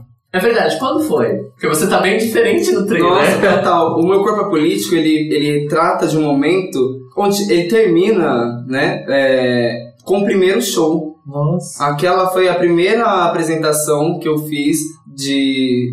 Nem era Linda Quebrada na época. não lembro nem se já tinha esse nome, não tenho certeza. Mas foi a primeira troca. A primeira apresentação foi no Periferia Trans. Ele pega a, uma parte quando eu tava terminando ou fazendo, criando a peça com adolescentes lá na Juta, que chama É Pra Copiar e Reescrever. Uma peça que era a partir de, das vivências e das experiências daquelas adolescentes. E já estávamos discutindo o corpo, sexualidade, gênero, mas o corpo e aqueles corpos. E ele termina com o primeiro show. E eu, quando eu vi o filme, eu me achei tão frágil, mas eu achei isso tão bonito, porque foi o início dessa troca da experiência e da experiência do, do show e do palco e do diálogo. E eu acho ele um recorte de memória, acho ele importante por tratar aqueles corpos que não necessariamente eram corpos espetáculo, sabe? Corpos já de alguma certa forma com notoriedade, mas da notoriedade é, importante que é dos corpos cotidianos, que são os nossos corpos os corpos de todas essas pessoas como sendo políticos, como, como sendo importantes no, sabe, em qualquer momento, é, as suas escolhas enquanto o que você veste, as suas escolhas e as suas ações enquanto com quem você se deita, como você se deita, com quem você transa, quem você destina afeto. Então eu acho que tudo isso faz com que a gente se perceba enquanto um corpo político também, independente da sua profissão. Que legal, eu não falei, a diretora é a Alice Riff, né? Isso. Você flerta bastante com a moda e marcas de beleza. Você já pensou em ter alguma coisa é, sua, uma linha de repente, uma marca de roupas ou uma linha de produtos de beleza? Ai, acho que não. Acho que, nossa. Agora, é, eu gosto muito de transitar pelas coisas e pelas possibilidades de experimentação, mas acho que o que mais me interessa na moda é a minha estética mesmo, enquanto quantas outras mais eu posso ser. Não a roupa enquanto uh, algo que possa ser vendido necessariamente, uhum. mas eu acho que é observar das coisas que tem ao meu redor e experimentar a partir delas. E você tem ícones fashion para se inspirar e se vestir como? A Jupe. A Jupe, a Slim, a Slim Soledad, que também faz parte do, do show que dança comigo. Acho que as pessoas próximas a mim são as minhas maiores referências. Agora a gente vai fazer uma parte com as pessoas que mandaram perguntas pelos nossos canais de comunicação. Olha só como eu sou velho, né? No caso, redes sociais. As pessoas mandaram... As pessoas que mandaram a cartinha na caixa. Na caixa 3333. Já pensou? Ah, eu vou no correio ver se existiu essa caixa postal. O Felipe Aguso quer saber como as redes sociais interferem no seu trabalho, como os stories do Instagram, interação com fã, o financiamento coletivo, como tudo isso influencia, no que isso interfere? Me fez criar laços e pontes com pessoas que não necessariamente estão próximas ou com quem eu poderia trombar na rua Sim. e perceber não só a importância e como é, eu consigo, é possível realmente se, se, comunicar e, sei lá, entender o meu, o meu trabalho intervindo na vida dessas pessoas também. E principalmente num diálogo direto, como por exemplo no financiamento coletivo, de fazer as pessoas entenderem que esse trabalho só ia acontecer se nós realmente não só acreditássemos, mas, como se, mas também se a gente investisse nisso investir economicamente, investir energia e isso me fez criar um pouco melhor essas, essas redes entre nós. E ele tem outra pergunta: você acredita que corpos e expressões só podem existir no mundo virtual, é, já que são negados pelo espaço público? Não, mas acho que o mundo virtual ele possibilita que a gente experimente é, e pratique coisas que não necessariamente são possíveis no mundo real. A internet é o melhor lugar e, tipo, a gente pode criar imagens e, sei lá, criar um mundo que não necessariamente é. Ele, ele não é ficção, mas ele também não é real. Ele é meio que essa fricção, sabe? Ele não necessariamente, assim como todas as outras os outros meios de arte e comunicação, eles não necessariamente reproduzem o mundo real. O que está na novela, o que está nas revistas, o que está nos filmes, não é a reprodução do mundo real, mas são coisas que produzem um mundo real. Sabe? As chamadas bolhas, né? Eu sinto que é, um pouquinho disso. O Júnior Domingos quer saber é, como que você sente esse espaço que a mídia está mostrando com a, como a periferia, drags, trans, negros? Acho que é um espaço importante de ocupar. Acho que a gente tem que saber jogar esse jogo, é um jogo, e é, a gente tem que entender quais são as regras, essas coisas têm que ficar mais transparentes para que a gente saiba como jogar e, se possível, como burlar as regras desse jogo. O Guilherme Tinto, que ele é editor do Hip Hop, ele pergunta: militância e publicidade, dá pra fazer sem perder o discurso? Acho que a gente tá tentando. Eu tô tentando. Tenho descobrir que, daqui a é, pouco. tem que pagar as contas. É, é nisso que, até nisso acaba entrando, que você acabou de falar de como descobrir como burlar esse É. sistema. E... É, porque, não sei, tipo, já rolou alguma vez de você negar alguma parceria porque você não acreditava no discurso da marca que queria. Já, já rolou. Uhum. Já rolou coisas, é, não só de negar, não chegam muitas coisas. Esse é o lance também. É, porque eu sou o que eu estou fazendo, né? Eu sou o que eu faço. Eu acho que não é um discurso com o qual as marcas necessariamente querem se vincular, né? É um discurso menos palatável, né? Sim. E é uma, não só enquanto discurso, enquanto estética, é menos palatável também. E, ao mesmo tempo, quando vem os convites, os poucos que vêm, eu acho interessante botar intencionamento, porque não é tão interessante para mim participar de alguma coisa onde eu só sirvo enquanto imagem e o meu corpo, ele não vem carregado do que eu faço, sabe? Ele não vem carregado um do meu discurso, né? discurso. O meu corpo é o meu discurso, na verdade. Então, é isso. Tô, tô me jogando, tô tentando aí. Tô, não só. Não, a publicidade pra mim não é o foco. Mas quando vem, eu acho importante porque eu acho que é necessário que mais pessoas saibam do que eu estou fazendo. E quais artistas trans são referência pra você que você pode indicar pra gente conhecer? Cláudia Wonder, Mick Blanco, enquanto outro tipo de transgeneridade também. Titica. a Titica. Rainha de Angola. Sim. É, quem mais? MC Chuchu. Tem tantas pessoas, eu acho, tem tantas vertentes na arte agora.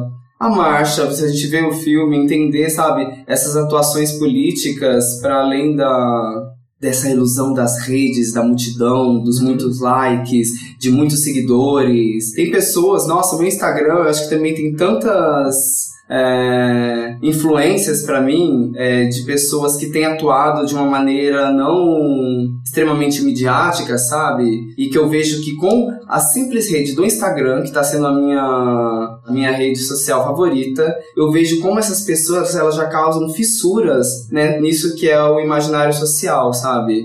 Eu acho que por isso que eu, eu falei aqui, no, inclusive, do, do lance dessa fricção, né? Porque eu acho que com a imagem a gente tem conseguido criar dúvida. Eu acho que essas pessoas que não necessariamente são famosas, pra mim, quando elas, elas acabam me colocando mais em questionamento, eu falo, nossa, pode ser ainda tantas outras coisas, sabe? Inclusive, você falou de dúvida, falou da Cláudia. A Cláudia Onder tem uma música maravilhosa chamada Dia da dúvida. Novamente, né? Eu fui no show, o show tá bem fresco na minha cabeça. E. Mas não é o primeiro show seu que eu vejo. Ah, o primeiro show seu que eu vi, eu não só vi como eu trabalhei nele, é que eu tava diferente também. Qual com foi? cabelão no Queens and Queens, no Morpheus. um- um Sim, nossa, muito Você é tempo. Jump Shash, Sim. inclusive. Bicharia Bucket Show, acho que chamava, não era? Isso. Maravilhoso. E aí que eu fui te conhecer e tudo mais. E aí, esse show do Pajubá me confirmou algumas impressões que é você, além da música, do, do show musical, propriamente dito, você também tem muitas influências que eu leio de, da poesia slam, né? Que é Uhum. a, a poesia de improviso ou repente. e, de, e de performance mesmo, inclusive teatro, né? Sim. E aí eu queria saber quais são as suas referências artísticas nesse sentido, fora da música. Olha, a, a palavra é uma coisa que me encanta muito e que me instiga enquanto a palavra concreta, sabe? Concreta no sentido na forma que a palavra tem e concreta no poder que a palavra tem de, de agir sobre as coisas. Então, livros eu gosto muito de ler, lia mais antes, é, mas desde Foucault a Clarice Lispector, então são pessoas que, que mexem com o meu pensamento. Daí tem Ivo Dinchev, não sei se é assim que se pronuncia, um performer, não sei de onde ele é, que também acho bem interessante, porque ele experimenta a música, ele experimenta a estética do corpo. Daí tem, que mais? Deixa eu pensar. é que tem tanta coisa de performance que eu vi, que eu achei que eu fui, que eu fui achando interessante no caminho, que a performance pra mim eu acho que foi. Eu experimentei muito na performance, né? Antes da música, eu, experimentei, eu, eu criei esse coletivo e nós fizemos. Teve a Depósito, teve a Contar os Corpos e Sorrir, e teve Arapuca, que daí de uma certa forma eu carrego isso comigo, né? Que foram coisas que ainda fazem sentido pra mim e que eu vou alternando na minha trajetória, transformando. Mas eu acho que as minhas inspirações, elas vêm da prática mesmo. Da forma como eu consigo praticar elas, porque... Ai, não sei. Tem a, a também, que gente, qual que é o nome? Cara, esqueci o nome da gata. Que tava participando do prêmio, do prêmio Pipa. Vocês não lembram? Ninguém vai saber, né? Michelle Mathiuse.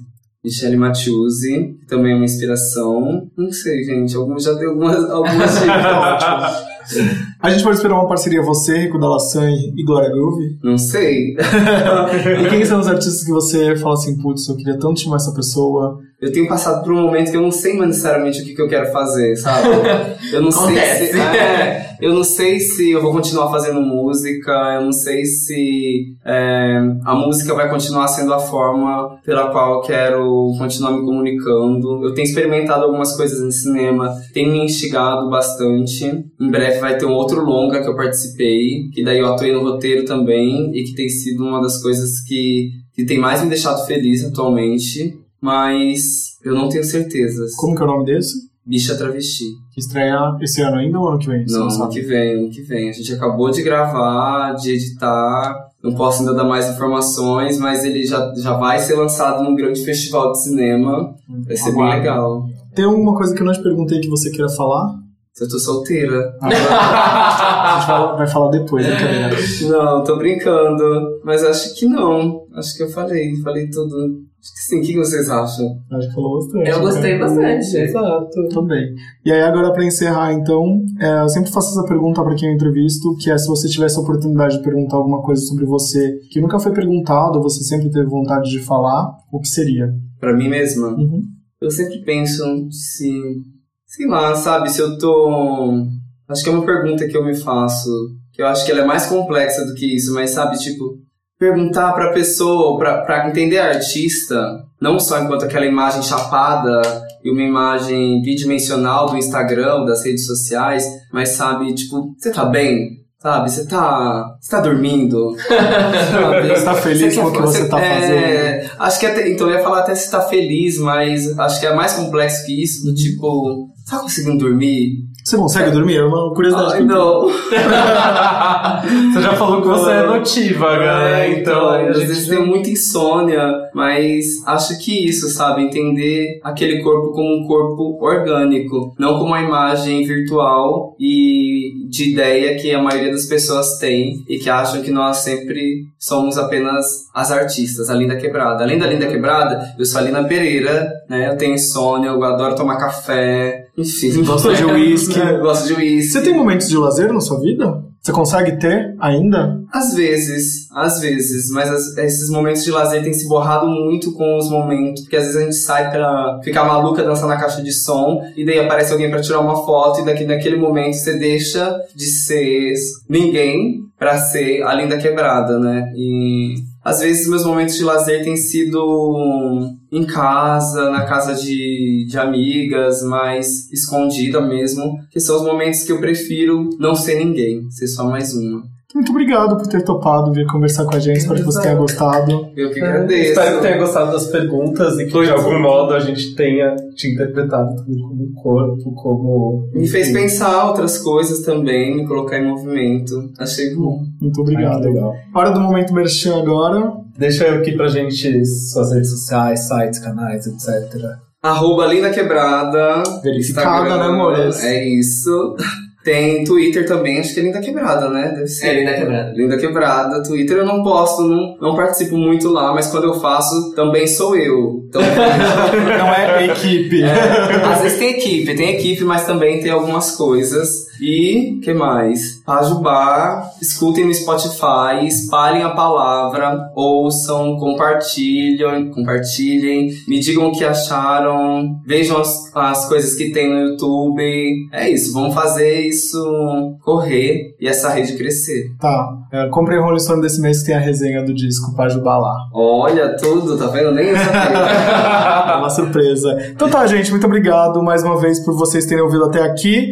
Toda terça-feira a gente tá aqui, né? 3h33. Toda, toda terça, 3h33, estamos na reta final dessa temporada, Pois então a gente é. tem poucos episódios aí. Quais serão as próximas surpresas? Sei, faltam dois programas, né? Até Tá, é, tá, já tá rolando um boato do episódio especial de Natal. Será? hein? Quem será, hein? Quem, Quem será, que vai ser? Eu Vamos- acho que é alguém que a gente sempre quis trazer. Será que vai rolar? Não sei, vamos ver. Mandem energias positivas.